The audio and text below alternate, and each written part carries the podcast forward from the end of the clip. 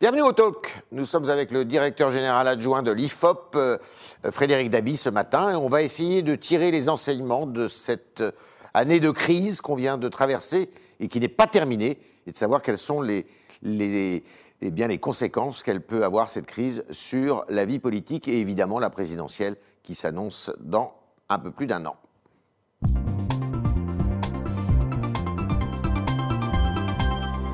Frédéric Dabi, bonjour. Bonjour. Bon, alors quels sont brièvement les enseignements que vous tirez de cette année de crise sanitaire, puisque c'est maintenant, ça fait un an qu'on est plongé dedans? Bah, Une année euh, inouïe, inédite, euh, hors Ouais. norme, hein, la crise des crises pour euh, les Français, qui ont Ouais. montré euh, une résilience extrêmement forte, Mhm. qui ont montré malgré tout euh, un optimisme et une envie de se projeter, mais clairement, après deux, con- après deux confinements, Ouais. on a une opinion qui est épuisée, qui a du mal à se projeter vers euh, l'avenir, qui a subi une crise euh, sanitaire, une crise économique très forte. hein. Il ne faut pas oublier que l'inquiétude Qui n'est pas économique... terminé. Et bien sûr, l'inquiétude Ni ni économique d'ailleurs. dépasse 90% quand l'inquiétude sanitaire tente à euh, refluer. Un choc également terroriste avec les affaires récentes de la fin de l'année. Et clairement, l'opinion publique éprouve des difficultés à voir l'après, à se Alors, projeter dans la France d'après. Qu'est-ce que ça a changé dans le comportement des hommes et des femmes politiques de ce pays? Par exemple, une chose. Il a beaucoup été dit, et euh, je pense que c'est vrai d'ailleurs, que les, hommes et les femmes politiques en responsabilité, ceux qui étaient au pouvoir, redoutaient la judiciarisation de cette histoire. Euh, d'ailleurs, des plaintes ont été déposées. Est-ce que ça a euh, retenu leur action? Je ne dirais pas ça. Je dirais qu'il y a une sorte de déconnexion jamais vue entre une gestion de la crise qui a été très sévèrement jugée par les Français, avec quand même euh, un décalage, une gestion de la crise économique appréciée, parce qu'il y avait des mesures concrètes, elles étaient Ouais. incarnées par un ministre connu et euh, jugé excellent, Bruno Le Maire, et sur le plan sanitaire, on a eu des propos extrêmement sévères. hein. J'ai parlé dans un papier de juin 40 sanitaire, mais pour autant, ces critiques très sévères n'ont pas impacté la cote présidentielle. Et ça, ça ne s'est jamais vu que le président connaisse une popularité, certes déficitaire, mais à un niveau élevé, qui ne bouge pas, Qui a même été qui a même euh, progressé en progression Bien sûr, au début de la crise, elle gagne 13 points dans le baromètre IFOP-JDD quand il décide de confiner le, le pays, alors que les Français ne s'y y- ne s'y attendaient pas. Ils n'avaient pas anticipé Ouais, ouais. cet euh, événement. Bien sûr, il y avait un regard différent sur le confinement qu'il est aujourd'hui. En mars-avril, c'était une aventure collective pour vaincre le virus et retrouver le chemin des Ouais. jours heureux. Bien, sûr- bien sûr, cette hypothèse-là a perdu beaucoup de sa superbe, mais très clairement, il y a eu un effet drapeau, un effet union euh, nationale et un président exonéré de tous les dysfonctionnements de cette crise, alors que beaucoup de Français font un récit extrêmement sévère, crise des masques, crise des tests et aujourd'hui dysfonctionnement grave sur la vaccination. Et pourquoi lui, il est exonéré de tout ça? Je pense qu'il y a l'effet présidentiel, il y a l'effet euh, figure nationale, il y a Mhm. On est l'effet derrière le drapeau chef. dont je parlais, on est derrière le chef, on sert peut-être On est un pays bonapartiste en fait. pas faux, à quelques semaines du 5 mai, mon cher Yves, mais euh, c'est vrai que les Français peut-être ont de la colère rentrée, ils serrent, euh, ils serrent les rangs, ils serrent aussi les dents, et peut-être qu'il y aura un vrai débat, peut-être lors de la présidentielle, sur qu'est-ce qui s'est passé dans, dans notre pays, comment peut-on se projeter dans une France euh, d'après, mais clairement, il a aussi bénéficié de deux premiers ministres, un, euh, Édouard Philippe, qui a pris la lumière et qui a quitté euh, Matignon dans un véritable état de grâce, l'autre, un Premier ministre fusible, on n'avait pas vu ça depuis Jean-Pierre Raffarin et, et, Ouais. euh, Jacques Chirac entre 2002 et 2004, Jean Castex, qui lui concentre Prend toutes les critiques, prend les coups, même si, comme- même si désormais il commence à trouver sa place comme, je dirais, euh, coach euh, du pack gouvernemental. Alors justement, est-ce que Macron a eu raison de changer de Premier ministre au mois de juin dernier? Euh, On était après le premier confinement, les choses allaient un peu mieux, les gens commençaient à ressortir, la vie reprenait euh, quelques Mm. droits, et euh, Édouard Philippe était très populaire d'ailleurs. Et beaucoup de se sont dit, bon, il fait une bêtise en allant chercher quelqu'un inconnu d'ailleurs du grand public, euh, qui n'a pas un profil politique très prononcé.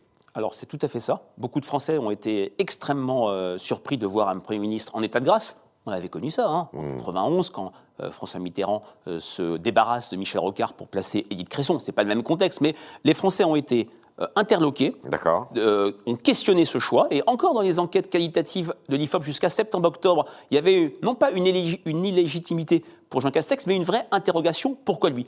Il commence maintenant à trouver sa place. Il arrive au moment d'une crise où tous les postes sont, euh, sont occupés. Emmanuel Macron pour les grandes annonces nationales, Olivier Véran pour la sphère sanitaire, Bruno Le Maire pour la dimension économique. Il arrivait mal à trouver sa place. De plus en plus, après avoir hésité dans les critiques entre c'est un élu local qui ne connaît pas le national ou c'est un énarque et donc euh, un techno, les Français commencent à s'habituer euh, à lui, même s'il a une cote de popularité déficitaire et inférieure à celle du président. C'est pour ça que je parle de, Premier ministre fusible, qui n'était pas arrivé depuis extrêmement longtemps. Et alors les oppositions dans ce contexte-là euh, on sent qu'il y en a certaines, notamment Xavier Bertrand, qui ont été assez offensifs mmh. au début, qui maintenant font un petit peu marche arrière elles n'ont pas été très audibles en général. Hein. C'est très compliqué. Dans un contexte de crise, on l'a vu au moment de la crise terroriste, d'autres crises euh, passé, je pense la crise du Koweït en 91 ou la crise euh, d'Irak, c'est très difficile pour une opposition d'exister. Marine Le Pen a été sur la posture de Cassandre, ce qui lui a d'abord donné euh, des euh, bénéfices. Elle avait bien dit qu'il fallait fermer les frontières, elle avait bien annoncé telle, ou telle chose, mais, mais cette elle posture... pas été très bavarde après. Non, hein. et c'est difficile de tenir sur la durée, et sur la longue durée dans notre baromètre IFOP fiducial pour Paris Match et Sud Radio. Quand on voit la formation qui incarne mieux l'opposition, c'est toujours le Rassemblement national, mais entre l'avant-crise et aujourd'hui, il a perdu 10 points. Les oppositions ont quand même gagné quelque chose sur la, période. On l'oublie, mais les élections municipales avec ce second tour ouais. c'est quand même une victoire du PS, des Républicains, des partis euh, historiques. Mais plus que jamais, cette période de Covid a accentué cette bipartition du champ politique entre des forces qui sont très à l'aise à l'échelle locale, et on le verra sans doute aux élections régionales, les partis euh, historiques, et des forces plutôt à l'aise au national, Rassemblement national, En Marche, voire un degré moindre, la France insoumise. On a cette, c'est intéressant de voir que sur toute une série de sujets, cette crise du Covid n'a rien créé, mais a été un accélérateur, un catalyseur de tendances comportementales, politiques et sociétales. Est-ce que ça va changer grand-chose pour euh, très vite hein, sur les élections régionales Un chiffre, un chiffre, non, un chiffre. IFOP Paris Match, 13% euh, seulement des Français ont évoqué dans leur conversation les élections régionales. C'est le score le plus bas jamais euh, constaté, et clairement, ces élections auront sans doute, je suis prudent, mais deux grands enseignements. Une abstention jamais vue, ce qui est la marque de fabrique de ce quinquennat. Au-delà de 60% je ne peux pas le dire aujourd'hui, mais en tout cas, que l'abstention soit euh, majoritaire, comme, comme aux législatives, comme aux européennes, comme aux municipales, est un fait quasi certain. Deuxièmement, une prime très forte aux sortants, parce que ces élections régionales se sont municipalisées. Quand on voit les motivations de vote des euh, électeurs, on est sur le projet l'incarnation du président, de la présidente, le bilan, et tout ça favorise les sortants. D'accord. Alors, pour la présidentielle, parce que c'est évidemment vers là que tous les Français ont les yeux rivés. Pas tous les Français, plus les commentateurs. Oui, ben justement, les commentateurs. Euh, sur quoi va se jouer cette présidentielle? Est-ce qu'elle va se jouer sur cette crise sanitaire qui n'est pas terminée et qui ne sera peut-être pas terminée d'ailleurs euh, quand euh, nous serons appelés à voter? Ou est-ce qu'elle va se jouer sur euh, un projet, euh, est-ce que ça va se jouer sur le bilan ou sur le projet? Vous allez me dire les deux, peut-être. Alors, très clairement, à 13 mois du vote, ça ne serait pas sérieux de dire sur quoi va se jouer une présidentielle où les thèmes émergent quand même. On est dans un contexte particulier. Voilà, on est dans un contexte euh, jamais vu. Il y a aujourd'hui un risque certain que la campagne se fasse, ou même la pré-campagne, dès la rentrée prochaine, se fasse dans un contexte. Ça va commencer quand? Après l'été? Après l'été, après les élections régionales, où des candidats, des candidates, je pense à Xavier Bertrand, Valérie Pécresse, qui peut-être ont été reconnus une, une impulsion post-victoire des régionales, vont pouvoir se déclarer. Le jeu à gauche entre Anne Hidalgo, Yannick Jadot peut également euh, se décanter. En tout cas, l'incertitude est très très forte. L'offre électorale n'est euh, pas connue, ce qui me fait sourire quand je regarde toutes les projections sur les seconds tours, quand alors qu'on enjambe un premier tour dont on ne connaît pas l'offre électorale. Je rappelle souvent qu'en mars 2016, à la même époque, l'IFOP ne testait pas systématiquement Emmanuel Macron dans ses offres électorales. Ça en dit donc sur la prudence que l'on doit euh, avoir. En tout cas, sans doute que la campagne va se jouer sur la crise et surtout la projection hors de la crise. Quid de la France de demain et la campagne présidentielle qui est, ce moment d'introspection, de grands débats ou de, grandes disputes nationales va sans, doute être, va sans doute être un moment de projection sur la France de, demain, parce que si la crise a accéléré, a accéléré une représentation, c'est la suivante, la France est en déclin. La France n'a pas su faire de vaccins. La France n'a pas su euh, euh, protéger sa population de soignants, voire des Français, avec les masques et les tests. Tout ça va être sans doute un enjeu central, mais il peut très bien y avoir des enjeux euh, connexes. Moi, je pense de manière forte à l'insécurité, qui est devenue la thématique première des Français en dehors de la santé. Dans notre baromètre très récent pour Paris Match, on voit qu'en dehors des thèmes Covid, il y a deux thèmes qui émergent récemment. Les RICS dans les l'Essonne avec la mort tragique de ces deux adolescents, et le débat qui, a plus, qui relève plus d'une insécurité culturelle sur la place de la viande dans les cantines scolaires. La thématique sécuritaire est une thématique dangereuse, voire un talent d'Achille pour Emmanuel euh, Macron.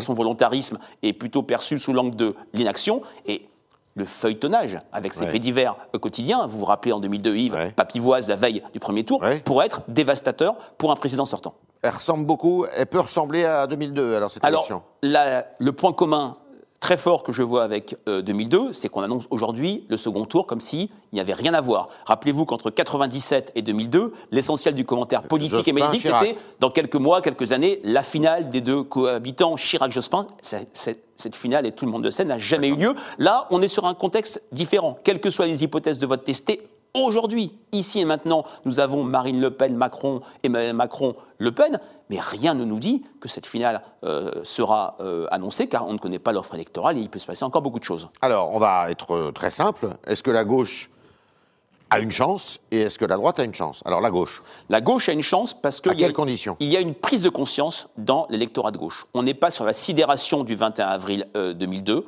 on n'est pas sur la logique de 2017 où beaucoup d'électeurs de gauche hollandais se disaient finalement Déçu. voter Macron, c'est peut-être voter pour un candidat de centre-gauche. Là, l'électorat de gauche, le peuple de gauche, voit le mur d'un troisième 21 avril arriver, ce qui peut inciter à l'union. Ce qui s'est passé récemment dans les Hauts-de-France peut, peut, être un modèle, même si, bon, il ne faut pas transposer une situation régionale à un contexte national.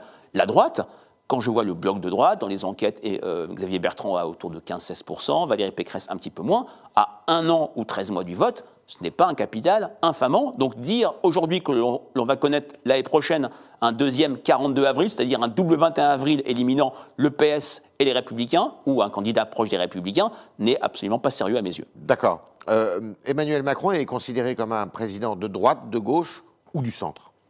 J'ai envie de dire les trois. Moi, ce qui me frappe quand je regarde la structure de popularité d'Emmanuel Macron, c'est qu'elle ne bouge pas quand ses prédécesseurs payaient cash telle ou telle décision, tel ou tel événement. Du fait de cette crise qui fige le jeu, il a un glacis de popularité. Et puis, son équation électorale tient toujours. Il a trois quarts de soutien euh, dans son électorat de 2017 et il arrive à piocher sur 40 à 45% d'électorat de gauche et de droite. Donc les macronistes de gauche sont toujours là, ce qui doit faire sourire quand on voit toute la polarisation sur le refus des électeurs de gauche de voter Emmanuel Macron. Emmanuel Macron a encore des électeurs de gauche. Là où il y a un signal faible depuis quelques semaines, c'est que, que, le président Macron ne perd pas à gauche. Mais il perd, à, droite. Il perd à droite du fait de deux sujets. Du côté des personnes âgées, la question de la vaccination et, la et des différents dysfonctionnements. Ces personnes âgées qui veulent ardemment se faire vacciner et qui n'y arrivent pas. Le Figaro le raconte assez souvent dans ses pages agace beaucoup. Et puis, je le disais, sur la question sécuritaire, n'oublions pas que le pacte, euh, le, pacte Macron-peuple de droite a été scellé au-delà des réformes euh, libérales après le mouvement des Gilets jaunes, où beaucoup de, personnes de droite voyaient le président Macron comme le rempart contre la chienlit, car ils étaient attachés à l'ordre et à la sécurité. On est avec Frédéric Dabi ce matin pour tirer les les enseignements de cette crise sanitaire et surtout pour nous projeter dans l'avenir, à quelques mois euh, maintenant de l'élection présidentielle. Et nous allons continuer avec vos questions, chers internautes, qui sont posées par Sacha Beckerman.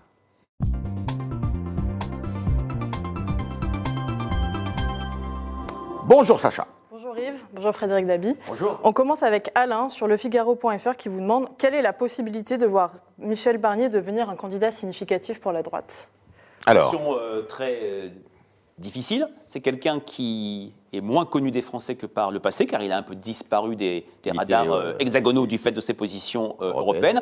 C'est vrai que d'un côté, le peuple de droite tend vers un choix Bertrand-Pécresse. Mais on voit que l'appareil partisan est gêné de confier d'une désignation de candidature de deux personnes qui ont quitté de manière plus ou moins fracassante le bateau des républicains. Donc on cherche des candidats euh, alternatifs. Michel Barnier n'a pas encore été, encore été testé en, intention de vote. Moi, je pense que le travail qu'il doit faire, c'est comment revenir dans l'atmosphère euh, hexagonale et créer, si je puis dire, un désir Barnier dans un contexte où l'euroscepticisme, y compris à droite, est très fort. Il est, il est aussi fort qu'il l'était euh, il y a quelques années, notamment en 2017 je me souviens d'une enquête faite pour le Figaro avec l'IFOP sur les 10 ans du référendum du 29 mai. On voyait que le nom était encore plus fort. 29 mai 2005. Voilà, 29 mai 2005, vous avez raison, on avait fait cette enquête ensemble en 2015 et on voyait que la France du non était encore extrêmement forte et qu'elle avait encore progressé du côté des catégories moyennes, voire des catégories supérieures. Mais Emmanuel Macron a gagné en 2017. Son socle électoral, c'est le socle de la France du oui, de la France qui va bien. On avait croisé son vote par les personnes, les Français qui nous disaient je me suis à l'aise, je me sens bien dans la mondialisation, il atteignait quasiment 50% au premier tour. Auprès des Français qui disaient je ne, je ne suis pas gagnant de la mondialisation, il arrivait derrière Marine Le Pen, derrière, euh, derrière François Fillon et derrière Jean-Luc Mélenchon. Autre question. On change complètement de sujet. Euh, selon vous, faut-il imposer un reconfinement en Ile-de-France vous demande Margot.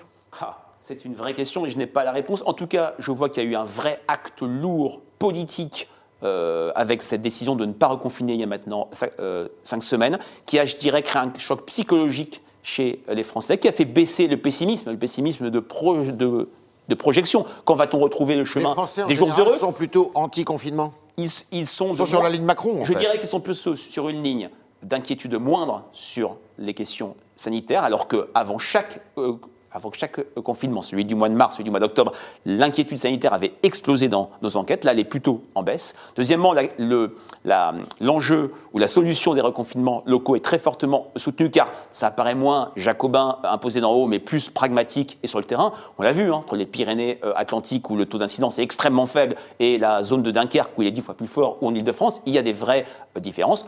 Maintenant, voilà, quid d'un reconfinement sur le moral euh, sur l'activité euh, euh, économique et comment tenir certaines zones en Ile-de-France où la situation en matière de sécurité est déjà extrêmement tendue. Autre question. Juste, est-ce que vous avez eu une différence avant la vaccination et après la vaccination au niveau des sondages sur l'inquiétude des Français ou... Du côté des personnes âgées, l'inquiétude a baissé, mais c'est vrai que cet électorat âgé est un électorat très important. N'oublions pas la, la promesse d'Emmanuel Macron qui ressemble à celle de François Hollande de 2012 d'inversion de la courbe pour le chômage. Les Français qui le voudront pourront tous être vaccinés avant la fin euh, de l'été. Il a brûlé ses vaisseaux. Il est sur une promesse extrêmement dure. Il est attendu au tournant. Et c'est vrai qu'il est exonéré des, euh, dysfonctionnements de la crise sanitaire depuis le début. Là, il s'est mis très fortement euh, en avant et il risque de voir apparaître, ou plutôt s'installer, une grille de lecture de son action qui commence à venir dans nos enquêtes, c'est la grille de l'incompétence. Et c'est vrai qu'il joue gros là-dessus. Autre question. On repart sur la présidentielle 2022. Euh, c'est Patrick sur le Figaro.fr qui vous demande Pensez-vous qu'Éric Zemmour sera-t-il candidat? Je n'ai pas la réponse et je crois qu'il est plus proche du Figaro euh, que moi, donc il pourra, il pourra, vous donner des éléments de réponse. Nous avons fait une enquête d'attention de vote, bien sûr euh, artificielle, puisque l'offre n'est pas connue. L'IFOP a la possibilité de tester ce que nous voulons, où il atteindrait un 17%, mais sans Marine Le Pen et sans Nicolas Dupont-Aignan. Ce qui me frappe dans cette enquête, c'est que c'est une victoire à la Pyrrhus dans la, dans la mesure où c'est un score élevé, mais il ne serait pas euh, au second tour et il, aujourd'hui, parvient difficilement à capitaliser sur l'électorat Marine Le Pen du Poignant. Surtout, il y a un problème de statut. Les Français voient aujourd'hui Éric Zemmour comme un journaliste, un polémiste, un éditorialiste quelle transformation, quel mue pour pouvoir gagner, gagner, de la crédibilité pour se projeter dans un, dans un, dans un candidat. Trop de proportions, gardez, ça va vous faire sourire. C'est la même chose que nous avions vu en 2002 quand l'Europe Écologie des Verts, ou plutôt les Verts à l'époque, avait désigné Noël Mamère et il avait un souci pour passer, pour euh, voir son statut transformé entre le présentateur euh, du JT de France 2, l'animateur du magazine Résistance et le candidat écologiste. Il avait finalement fait un très bon score. Euh, une question d'ailleurs, parce que euh, évidemment le sujet est sur la table euh, dans la majorité, avec François Bayrou qui insiste beaucoup. Mais est-ce que c'est vraiment la préoccupation des Français de savoir s'il faut introduire de la proportionnelle aux élections législatives? Je vous parlais tout à l'heure du chiffre des Français qui avaient parlé des élections régionales, 13% seulement, ce n'était jamais vu. Le sujet qui arrive juste derrière 14% de oui, ce qui veut dire 86% de non, c'est les débats sur l'introduction d'une dose de proportionnelle. C'est pas le sujet pour les Français. absolument, absolument pas. Autre question, Sacha. Euh, quelle leçon avez-vous tiré de l'échec des instituts de sondage américains en 2016 lors de, lors de l'élection de Donald Trump vous demande euh, Valérie? Absolument aucun, puisque les instituts, de les instituts de sondage en France en 2017 ont donné parfaitement le quatuor de tête euh, de d'Emmanuel Macron euh, à euh, Jean-Luc Mélenchon. Ça fait longtemps qu'IFOP travaille sur ces méthodes euh, de recueil des données électorales, notamment en introduisant systématiquement un quota de diplômes, puisqu'on sait que moins on est socialisé, moins on est diplômé, et moins on a envie de répondre aux enquêtes électorales. Mais on reste modeste sur l'outil, on, on, on essaye de faire beaucoup de pédagogie. J'ai fait référence tout à l'heure à la une du journal Libération qui s'est projeté sur un second tour hypothétique alors que l'offre électorale n'est pas connue, euh, alors que le premier tour n'a pas lieu, voilà des choses qui ne me plaisent pas en termes de traitement journalistique des enquêtes. Dernière question.